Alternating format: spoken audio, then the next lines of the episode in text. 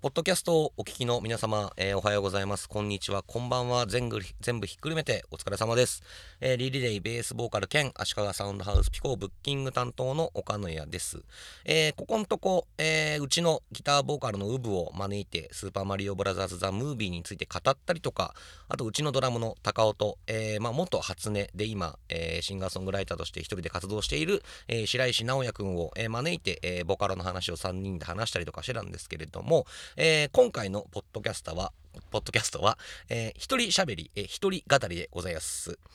えー、一人語りをやるのは結構久々、千尋さんとかブルージャイアント以来だと思うんですけど、えー、いかに、えー、相なん対面に相手がいてうなずいてもらえるだけで気が楽になるとはこの頃だと思いまして今僕は一人で虚空に向かってお話をしているわけですけれどもこれ相づち打ってくれる人がいるだけでも全然会話のトーン違うんだろうなって、えー、痛いほど痛感しておりますが、えー、まあ僕の醍醐味は一人語りというかあの一人語りが上手くなりたいっていうのもあるので、えー、まあこれも一つの勉強なのかなと思いまして、え今回はタイマン岡野や映画一人一人語りということで、えやらせていただきます。えー、喋る作品はですねえ、怪物という映画です。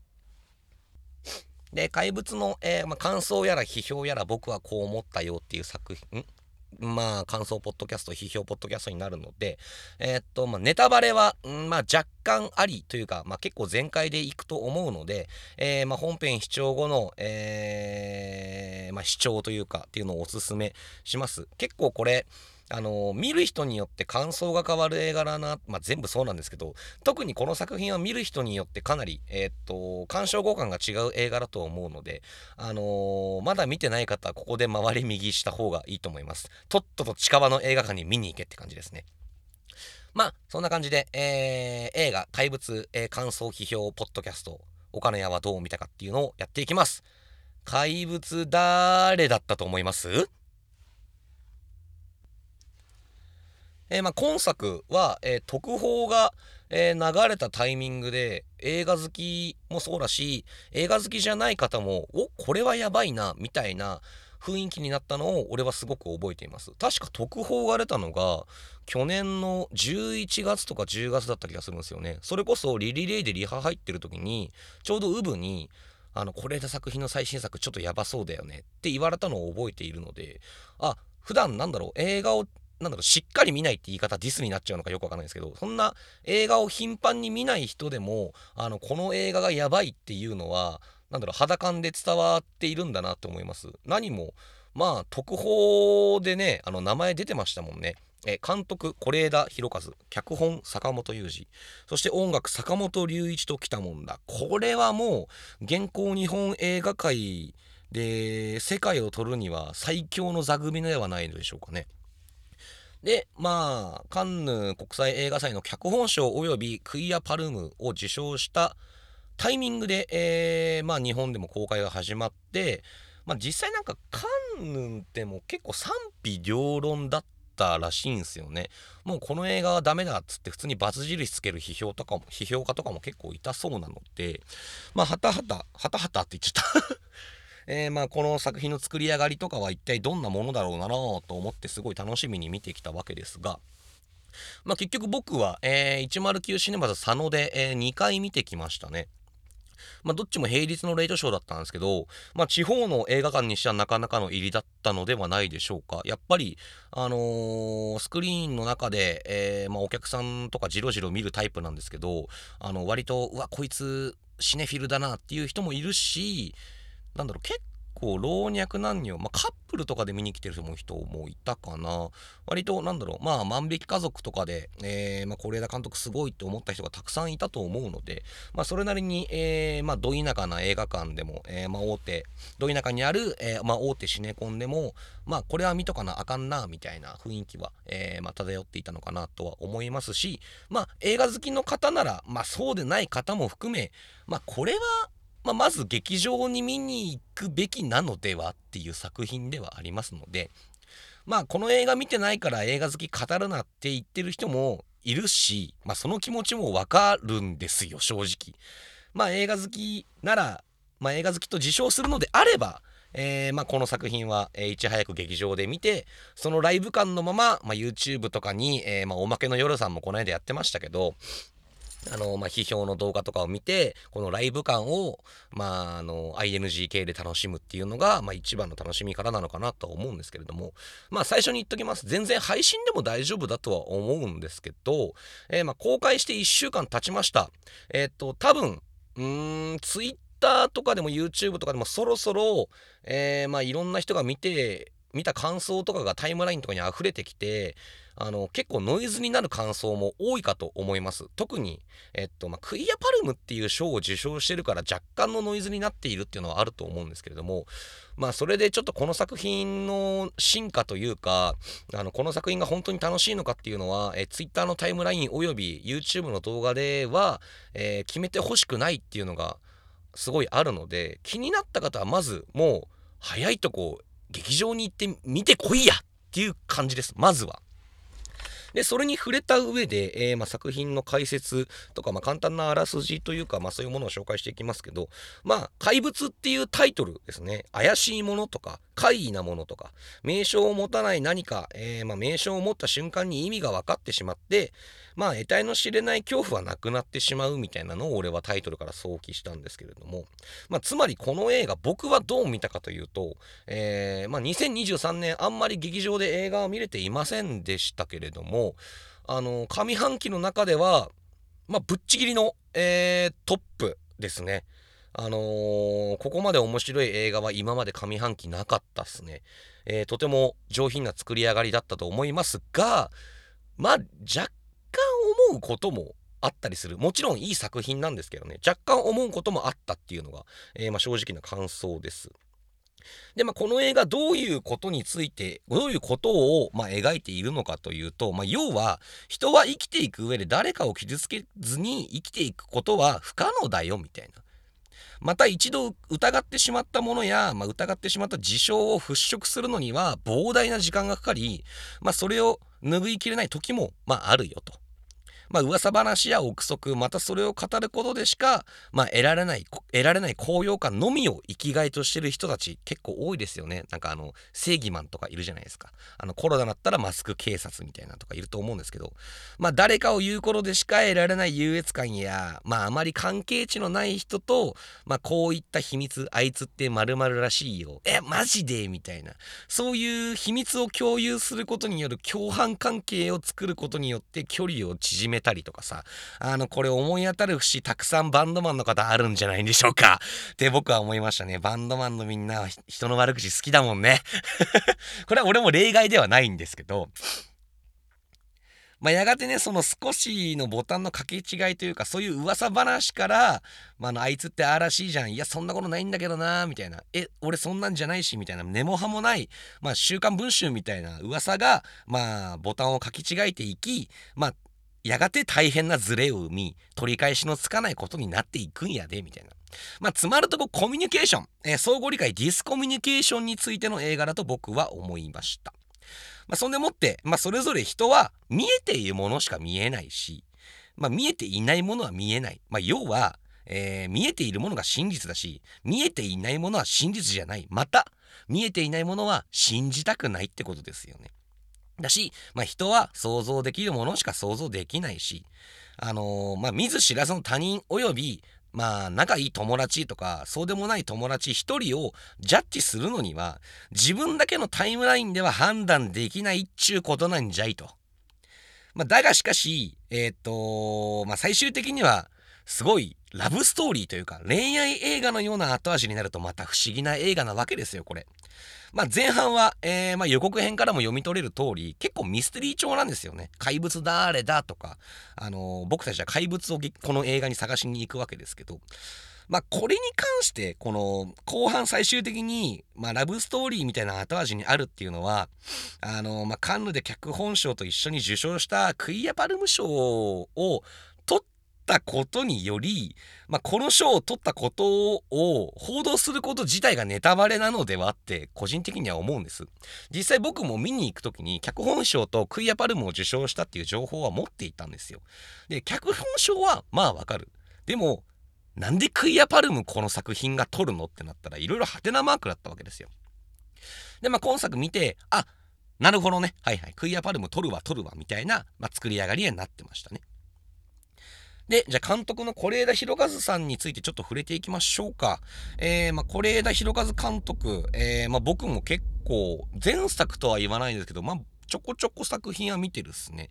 で、まあ、ちょこちょこしか見てない僕が言うのもあれなんですけど、是枝監督作品群って何種類かパターンがあると思うんです。えー、まあ、まず、誰もが知っている名作、えー、カンヌ国際映画祭でパルムドールを受賞してます、万引き家族とか、あと、福山雅治とリリー・フランキーで、え、映画化されました、そして父になるとか、子供の入れ替えのものの話なんですけど、まあ、あと、海町ダイアリーとかありますけど、まあ、いわば疑似家族ものっていうのがまずパターンとして一つ。で、もう一つが、歩いても歩いてもとか、えー、是枝さんは初のハリウッドの監督、真実って映画があったんですけど、のような家族の共同体の中で起きる不穏な動きとか、まあ、不気味なズレとか、そういう泥沼泥沼家族もの、まあ、地獄家族ものっていうのがもう一つのパターン。に対して、今回、えー、怪物は、えー、3度目の殺人役所広司と福山雅治が出てる3度目の殺人のような、えー、まあ、現実に対して問題定義を行う作品のパターンになるのではないかなって思いました。まあ、僕たちの住んでいる世界と限りなく地続き感のある作品と言っていいのかな。うん。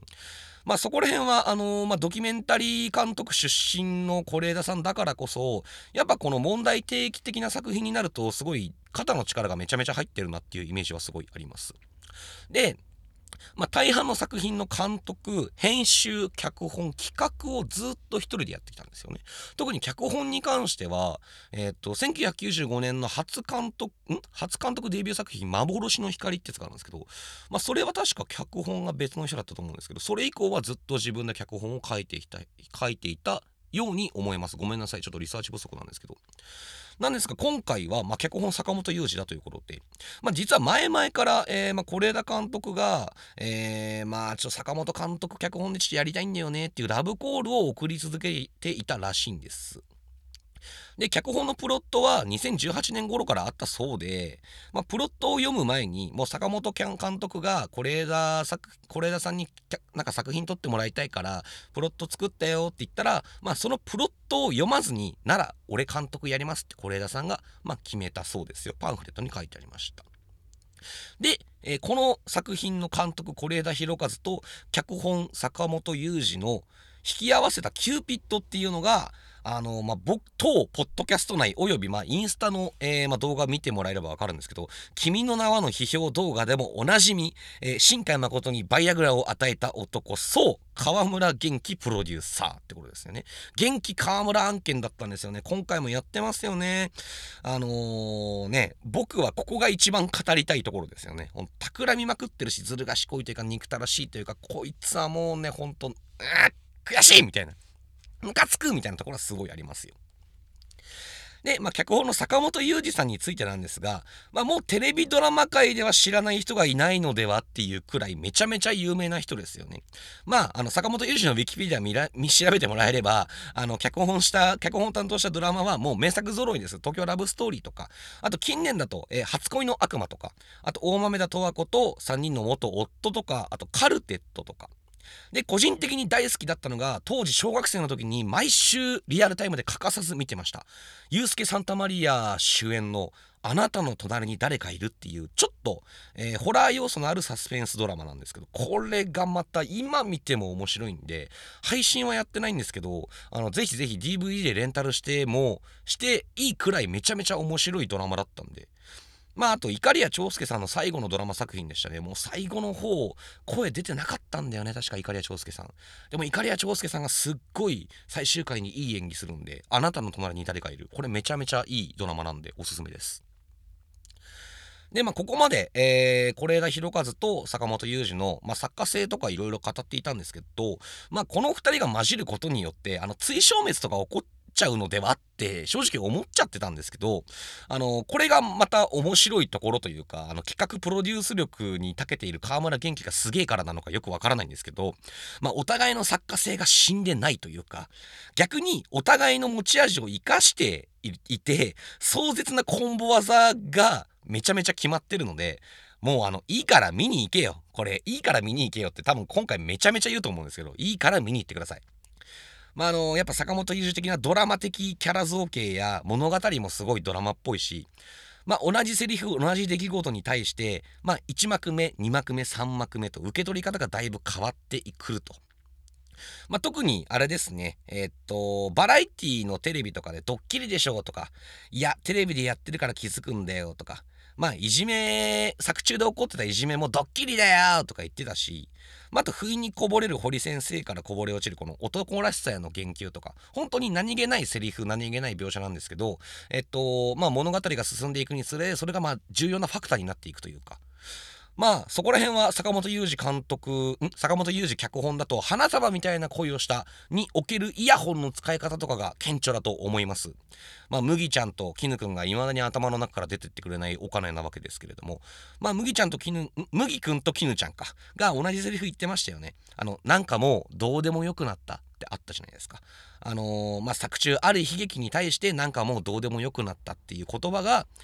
あのまあお互いに別々の意味を持ってくるわけですよ。まあ、独特あと独特の名詞の使い使い方とか、まあ、今作でも西田ひかるさんと結婚するんだみたいなの出てきましたよね。まあ、あと吹奏楽の音とかですよね。まあ、あれをなんか下手な音だなと取るのか、まあ、まるで怪物の鳴き声と聞くのか、まあ、まさに坂本脚本的だなって俺は思いました思いましたけどね。まあ、何気なく差し込まれたセリフや映像が後になり全く別の意味を持ち物語において重要なポイントになっていくまさに坂本脚本的なところだなって思いました。で、一応記者会見とかも、インタビューとかも一通り YouTube で見たんですけど、その中で印象に残ったのが、あの、是枝監督が、えー、まあ、今回坂本雄二と一緒に、えー、撮ることになってどう思われますか？みたいな質問に対して、まあ、同じ時代に生きて同じ息を吸っていたけど、吐き方が違っていた僕たち2人が、今回、今作は息を合わせて作った作品と言っていて、はあ、なるほど、確かにって思いました。まあ、そして今作の撮影担当している近藤龍斗さん、えー、まあ、ある男、僕が去年見て一番面白かった映画、ある男の撮影をやっていたんですけど、まあ、やっぱうまいっすね、この人。ルックがめちゃくちゃいい。まあ、ある男で石川圭とタッグを組んだからなのか、その経験値めちゃめちゃ生きてます。日本映画とは思えない極上のルックですね。特に横顔を撮るところが本当にうまいっすね、この人。で、今作3幕構成になってるんですけど、1幕目が、まあ、差し色のない、どことなくモノクロ調の、えー、まあ、色が寂しいというか、とか冷たいような雰囲気に対して、まあ、2幕目から金魚の赤色とか、ジャージの差し色が入ってくる。特にあと、血の色とかも入ってますよね。で、それが3幕目になると、これでもかっていうくらい、あの、今まで1幕目、2幕目、2幕目で抑えられていた光がビカーッと、特にラストシーンなんかも、わ、眩しいみたいな感じになりますよね。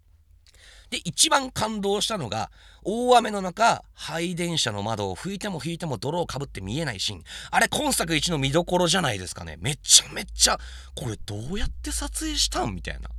のをすごい受けたんですけど、あれパンフレットに書いてありましたが、偶然撮影中に見つけたルックだそうで、で、実際に窓も開きづらかったみたいで、意図せずロングショットになったみたいですね。で、まあ、あと今作の出演俳優陣、これはもうどこをとっても文句なしなのではないでしょうか。まあ、安藤サクラ、怪物的な演技だしね。あの、長山瑛太、これまた、なんだろう、この、ちょっと空回りする不器用な男を演じさせたらもう一級品ですね。田中圭さんより、田中圭さんとはまた違う文脈の、なんだろう、このサイコパス男子っていうのを演じさせたら一級品じゃないですか。田中優子を演じる校長先生もめちゃくちゃ良かったっすね。あの不気味な感じ。目が、えーなすごい目が黒い黒目のところがでかい感じあの何を想像しているかわからない感じもたまらなかったですよね。まあ千夜一夜でももうもう最高の演技だったんでこれはもう文句なしだと思うんですけどまあ強いて言うんだったら子役の2人黒川宗也さんと柊日向さん。これはもうとんでもなかったですね。イケメンだし可愛いし何より見終わった後に苦しいくらい悲しいくらいこの2人が愛おしく見えてしまう。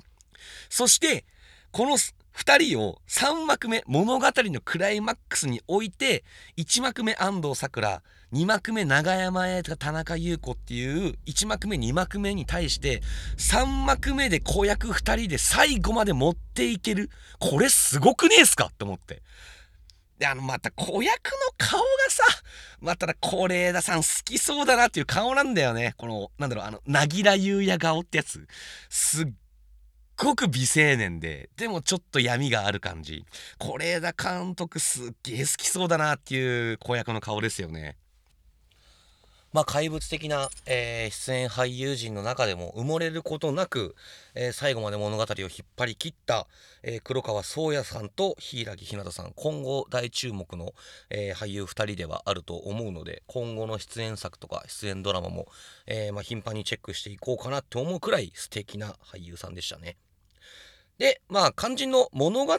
になんですけど、まあ、こっから、えー、まあ、若干ネタバレが、入ってくると思うので、注意してください。えっ、と、まあ、みんな大好き羅生門構造的な物語でございます。えー、まあ、一つの事件を複数の視点から見ることにより、えー、まあ、見えてなかった、えー、視点からの物語で、えー、まあ、物語が徐々に立体的に浮かび上がるというか、まあこの時点のこの羅生門スタイルといいますかこの時点でもう一定の面白さが担保されているんですけれどもまあなんだろう正式に言えば羅生門構造とはちょっと違うんですよね。あの羅生門に関しては、えっと、最後までみんな嘘をついているんですけれどもあのー、今作は全部みんな見えている真実を言っているので正確に言えば羅生門構造とは違うんですけれども、まあ、この構造で、えーまあ、近年の作品で言うとあれですかね、えっと、松山と、松坂桃李と、あと、古田新太さんの映画の空白とか、あと、邦画、じゃねえ洋画で言うと、あの、最後の決闘裁判、マット・デイモンとアダム・ドライバーか、が出てた最後の決闘裁判がすごい近いかなと思いました。えー、まあ、パンフレットで言うと、まあ、引用元は、まあ、3ビルボードのような映画を作ってくれと言われたとか書いてありましたけどね。で個人的にあこれすげえあれっぽいなって想起した作品がありましてまあそれが、えー、ミリオンダラーベイビーの脚本を担当した、えー、ポール・ハギスが監督を務めている、まあ、僕が、えー、オールタイムベストの映画にも挙げている、え、っとクラッシュっていう映画があるんですけれども、まあ、今作のディティールやテーマ性含め強くこの作品を僕は連想しましたね。で坂本監督もこれ記者会見で言ってたんですけれども今作の着想テーマっていうのが、えー、っと坂本さんが運転してる車の前に、えー、トラックが、えー、まあ、運転してましてでそのどうやらそのトラックが進まないと。でまあ、えまあ、待機レーズプップーってクラクション鳴らしたら実はそのトラックは子供が渡り道を、え横断するまで渡り終わるまで待っていただけでまあ、その視点っていうのは、えー、坂本さんが運転する車からは見えなかった。ったっていうのが物語の着想になっているんですけれどもクラッシュは、まあ、実際カージャックされたことから着想を得ているっていうのもすごいになんかなんとなく車っていう時点にすごい似てますしまあ作品冒頭で起きる火事っていうのもうんまあクラッシュの作品冒頭に起こる、まあ、車の事故なのではって個人的になんか勘ぐって見ちゃったところはあるんです。で、あと、湖の近くの町、えー、上諏訪、まあ、諏訪湖なわけですけど、うーん、河村元気プロデューサーってことは、これは君の名はか？みたいなもの、見方も、まあ、できましたけれども、まあ、湖で怪物という映画タイトルなので、これは、ネッシーとかけてるんじゃねえかって俺は思いましたけどね。まああの引用元を言えば多分キリがない作品だとは思います。えっとまああと生まれ変わるとかあのビッグクランチが来るよっていう部分ではまあ、運命の乗り換えと言い換えることもできますよね。まあ、これはまさしく僕が、えー、去年見たアニメ映画で、まあ、大好きなアニメ映画なんですけど、マールピングドラムっていうのがあって、で、マールピングドラムの引用元としては、えー、まあ、今作も出てきますね、電車。ってことは、まあ、宮沢賢治の銀河鉄道の夜がちょっとモチーフになっているのかなと思いますし、まあ、是枝さんは宮沢賢治がすごい好きっていうのも、まあ、まあ、インタビュー等で答えられているので、まあ、引用元は本当に、えー、数えきれないほどあると思うし、まあ、見れば見るほど、これ、あれから引用されてるなっていうのを、も含め楽しめる映画だなとは思いますね。で、今作の特徴として、まあ、物語に対して空白がすごい多くて、まあ、会話会話会話や、えっとまあ、物語のルック絵。俳優の服装に含まれる情報量もとても多いです。なんで攻略本片手に見たいっていう方も若干いたのではって思うくらい情報量が多いですね、まあ、例えば、えー、星川頼子の服装。これはあのお母さんの服装を真似しているのでは？みたいな風に俺は見れますし、まあ、と胸キュンシーンとしては、まあ、の急にね「あの港」ってあの下の名前で呼ぶところがキュンってなったりとかあとまあ対する湊くんは星川くんと最後まで言っているんですけれどもまあ携帯の登録名が星川くんじゃなくて下の名前のよりっていう名前で登録されていたりとかそしてあの隣の女の子木田って確か名前だったかな。木田っていう、えー、と役名だったと思うんですけどその女の子が読んでいたのは多分あれ BL 漫画っぽいっすよね表紙からして。まあ最初からなんか伏線というかそういう BL 的なものは差し込まれていたわけでというかまあここの点であのクイアパルム賞を取ったっていう話なんですけれども。まあ物語が進むうちに徐々に登場人物の見え方や感情のあの入れ具合も変わってくるっていうのも今作の面白いところなのかなと思います。まあ、子供たちのためにと、えー、頑張って普通の家族普通の幸せを、あのー、お父さんと約束したから、あのー、家族を持って子供を持ってあの湊が普通の幸せを味わえるまでは私は頑張るのよと言っていた湊のお母さんは、まあ、実は、えー、湊を抑制していた一番の原因だったのかなっていう見え方もまあできますよね。まあ、対する、えーまあ、暴力を振るったであろうって言い方をあえてしますけど堀先生は多分本質的にはいい人だし、えっと、湊の会話節々からも堀先生いい人だよとか信頼してるとか、本質的には信頼してるし、多分いい教師なんでしょう。だがしかし、まあ、会話の節々に漂ってくる男性性の押し付け、ああ、お前それ男だろ、4段目耐えろ、とか、あとまあ男らしく握手で仲直りなとかなんか無自覚な暴力というか、うんまあ、彼の趣味である本の誤色訂正っていうのは、まあ、正しさしか信じられないっていう裏付けにもなると思うのかなって思いました。まあその正しか正しさしか信じないっていう彼の趣味こそがあのあの作文の、えー、まあ、隠されたメッセージに気づくヒントになっていたりとかあと港の、えー、死んだお父さんに関しては、まあ、ラガーマン、まあ、しっかり体育会系、まあ、昔の拡張性のお父さんっていうのがすごい色濃く出てると思うんですけれども、まあ、母ちゃんから見て最高のお父さんなんだけどけども、まあ、港から見たら、まあ、不倫中の事故で死んだっていう、まあ、最悪の父親に見えていたりとか。まあ、あと作中、まあ一番の怪物だったと思うんですけど、まあ校長先生、伏見校長先生ですね。田中優子演じる伏見校長先生が、まあ堀先生の自殺を思いとどまらせ、まああのー、幸せになれないどうしようって悩める湊に対してまあ一つの、えー、道というかこういうやり方もあるんやでっていうかあの作中の名台詞まあ一番の名台詞ですかね。あのしょうもないしょうもないと。あのー、誰でも得られないものは幸せなんかじゃないっつって誰でも得られるものだから幸せっていうのっていう一つの、えー、道を示すというかそういう悩める子供を、えー、導く役割になっているというか。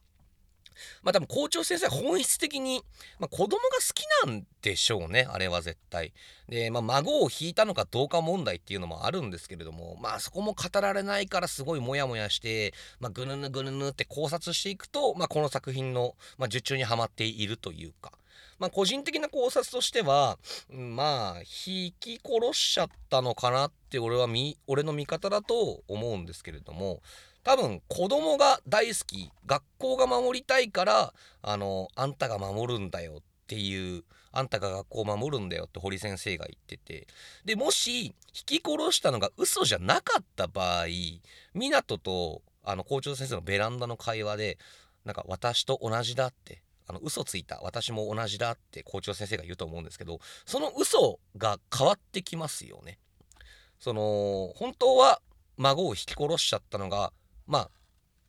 なんだろう嘘じゃなかった場合その嘘は何になるのかっていうと多分堀先生が本当にいじめなんだろう暴力を振るっていないって分かっって言いつつも子供を守るために、まあ、一応嘘をついて堀先生を退職に追い込んだって意味の嘘をついたっていう意味になってくるのでなんか日本語って難しいですねちょっと分かりづらいと思ったらごめんなさいなんですけれども。あの孫を引き殺したのではなくて堀先生の嘘をついたにつながってくるのではないかなって思います。まあ、要はあのー、まあ、視点の問題なんですよね。その映画は結局人の数だけ見方があると思うのでまあそういうもんと同じなのかなって思うんですけれどもまあ実際僕もえー、っと職場で偉くなってあのー、まあリーダーとして、まあ、立ち振る舞う機会が増えてきたんですけれどもやっぱりあの平社員として働く自分が見てる地平とリーダーとして見る職場の地平って全然違うなって思って最近身につまされた思いがあります。まあそれと同じなのかなと思います。まあある視点で見ればその人は善人に見えるけどまあある視点で見ればその人は悪人にも見えるしなんだけれども今作は善悪の二元論で僕たちの感情を片付けさせてはくれやしないんですよ。まあ、そしてこの二元論は我々受け手である私たちも例外ではないわけです。まあ、タイトル「怪物」とかあのミステリー調の予告編からして私たちはこの映画の中に文字通り怪物を探しに行くわけですよ。あの怪物っていうのはあのちょっと息子のためにと思ってモンスターペアレントしたモンスターペアレンツ化した安藤サクラなのかなとかあとまあ堀先生なのかな？はたまた校長先生なのか？それともよりくんのお父さんなのか？怪物誰だ？怪物誰だ？って探しに行くわけですがまあここまで言えばもうお分かりですよね。この好奇心や猜疑心これこそ誰でも怪物になり得てしまう根拠なんだと僕は受け取りました。このがこの物語を見ている私たちも例外ではなくて今作を見終えた後に是枝監督と坂本脚本の人坂本脚本から、えっと、大きすぎる問いをお土産として持ち帰り言葉にできないモヤモヤモヤモヤや感情を巡らせ思考させることから逃がしてくれやしない。この余韻この余韻たなびく感じが今作最大の魅力だと思いますし、ね、実際1回目見終わった後にあのもうすぐに劇場出てこれは一体何を伝えたい映画なんだろうっていう思考から全然逃れられなかったのでまあこのでかすぎる問いに対して僕は真摯に向き合ってこれから先の人生で問いに対して答えを見つけていかなくてはいけないのかなとは思いましたね真剣に。で湊とよりが劇中でやっていた怪物誰だゲームあそういうことだったんだっていう感じなんですけど、まあ、まさしくあのゲームこそがこの映画の全てで自分では自分のことをよくわからないし自分では自分のことを見れないというかだからこそ他者、まあ、よりですね他者との会話質問を重ねていくことで初めて自分が何者かっていうのを、まあ、輪郭形取ることができるしその上で自分を殺さなくていい生まれ変わらなくていいあなたはあなたのままでいていいんだと全力で肯定してくれる素晴らしくも美しく優しい映画だなって僕は思いました。なのであのー、劇中ラストのシーン生まれ変わったかなそういうのはないと思う。よかったってよりは言うんですよね。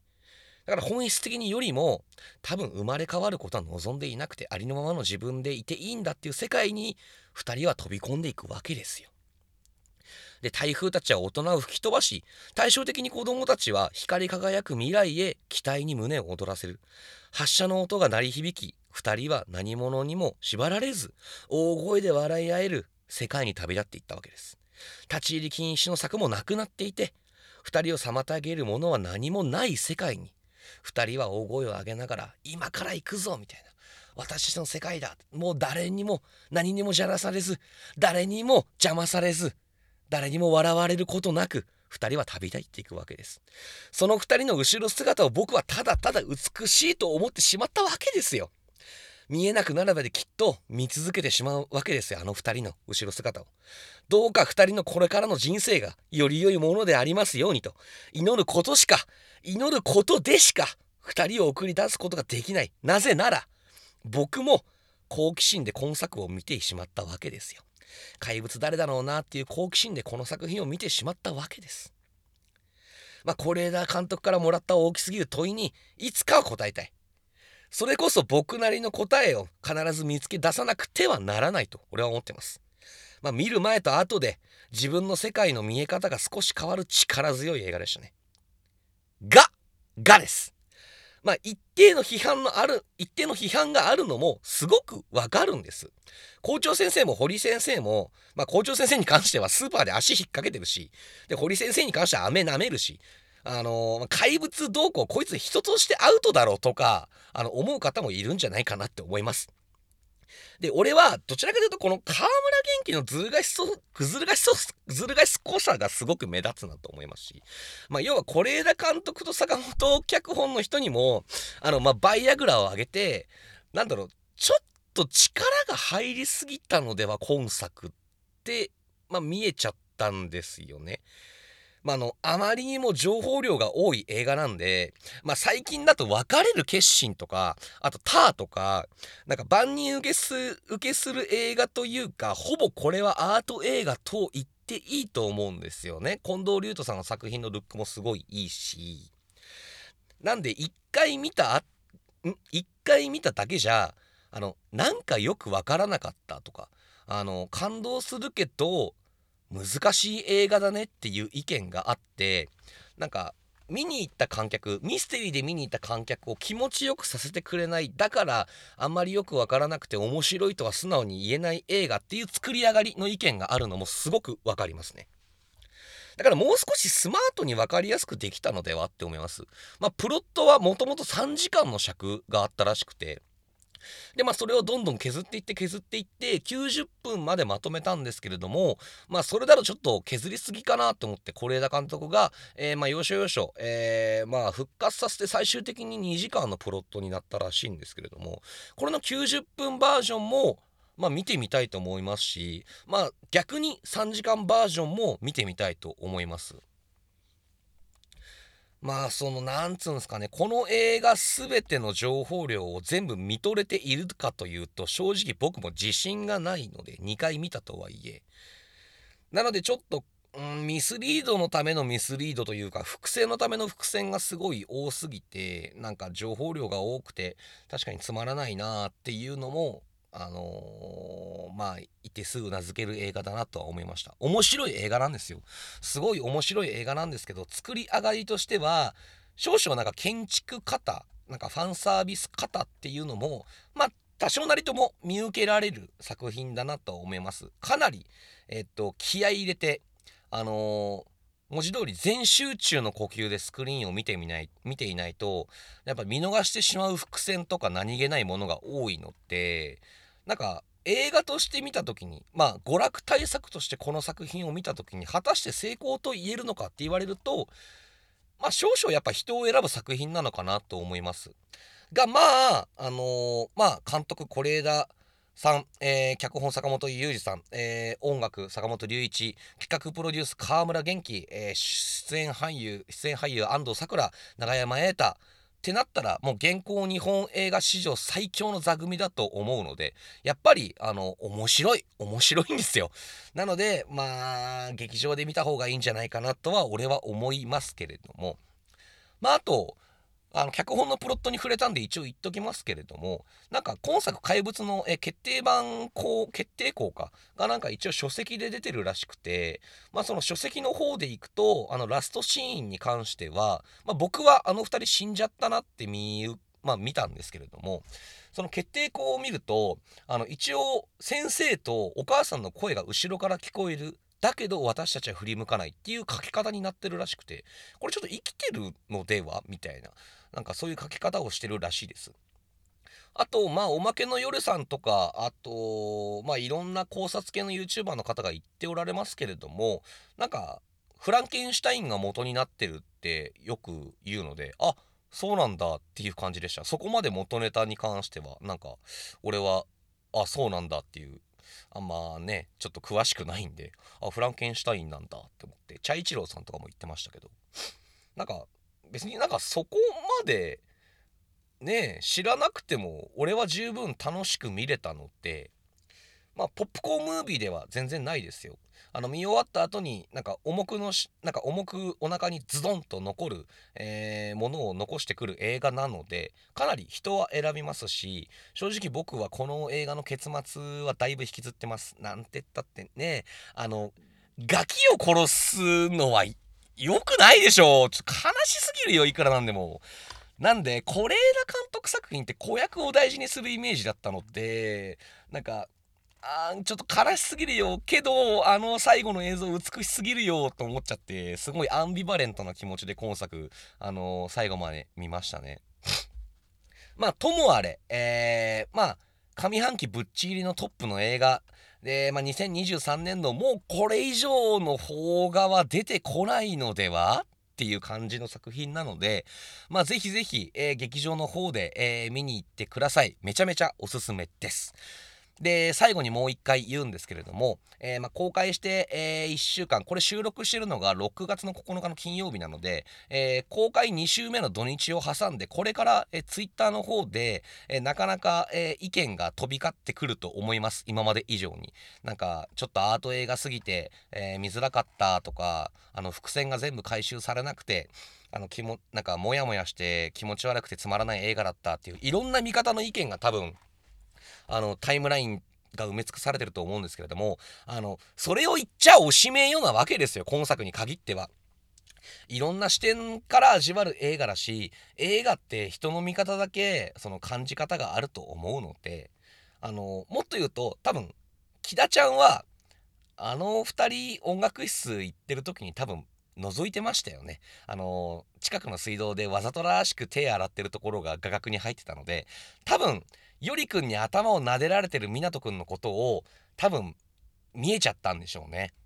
で多分よりくんと湊くんの関係のことを多分木田ちゃんは分かってたと思うんですよ。であとあのー、堀先生に対してあの湊くんが猫で遊んでたんだよねっていう告げ口をするじゃないですか。で堀先生があの湊が猫を殺したっていうのをみんなの前で言ってくれるかなって言ってると思うんですけどあれは北ちゃんは猫と遊んでいたとしか言ってなくて堀先生は猫を殺したって言ってるんですよね。ね不思議だよねって思って。だから猫と仲良く遊んでいたっていう風に言ったと思った俺は。だから猫を殺したっていう風なミスリードですよね。あれもミスリードのためのミスリードだからなんかなと思っちゃったんですけれども、まあ、あの、話せば話すほど、見れば見るほど、えー、視聴回数を重ねれば重ねるほど、えー、気づかない点に気づかせてくれる映画、見方がたくさんあると思うので、まあ、しばらくは飽きない映画だと思うし、あの、見終わった後に、あそこああだったよね、え、俺ああ見たんだけどいや私ああやってあそこ見たんだよねみたいな。っていう見方がいろいろ議論が白熱する映画だと思うのでこの語らせ力にとってはやっぱあのー、仕上がりはいい作品なのではないでしょうか。まあそんな感じですかね。えー、まあどうにもこうにもとりあえずめちゃめちゃ面白い映画なんで、えー、とにかく皆さん劇場に行けよ。行ってくれ。頼む。そしてコーヒーでも飲みながらこの映画を見て劇場が終わった後まあ劇場出てこのでかすぎる問いに対してなんか俺と一緒に向き合ってあのー、話してくださいお願いしますまあ僕の見方は以上ですねえー、お疲れ様でしたって感じです。まあ、えー、ドリンクカウンターの端の方、今後の予定としてはですね、あのー、ちょっと、またゲスト会を多めにやろうかなと思います。直近で決まってる頃といえば、えっと、今、アニメ、アイドルマスター U149 がやっているの、えー、偶然にも、えー、リリレイ、ドラム、ボーカル、荻野隆夫はですね、えー、アイドルマスター U149 見てます。なので、U149 が最終回になったら、えっと、高尾と俺で、えー、U149 どう見たかっていうお話をしようかなって思うのが一つと、あと、えっ、と、鬼滅の刃の、えっ、と、映画で、えー、お話ししてくれた、えー、ハンドレットのベースボーカル、田沼直樹も、えっと、今、テレビで、えー、鬼滅の刃、刀鍛冶の里編がやっているので、その刀鍛冶の里編が終わったら、えー、まあ、田沼さんを、えー、招いて、えー、まあ、鬼滅の刃の、えー、刀鍛冶の里反省会みたいなのもちょっとやりたいし、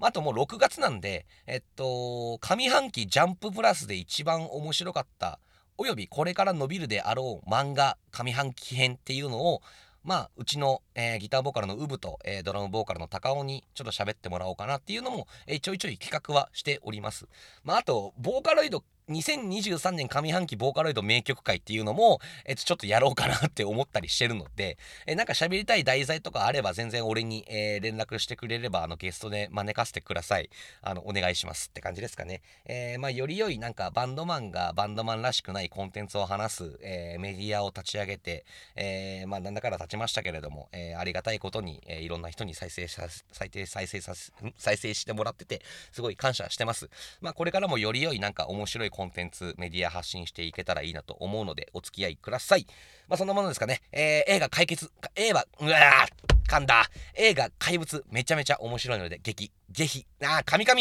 ぜひ、劇場でご覧ください。おすすめです。リリレイベースボーカル、足利サウンドハウス、ピコブッキング担当の岡野屋でした。またどこかで。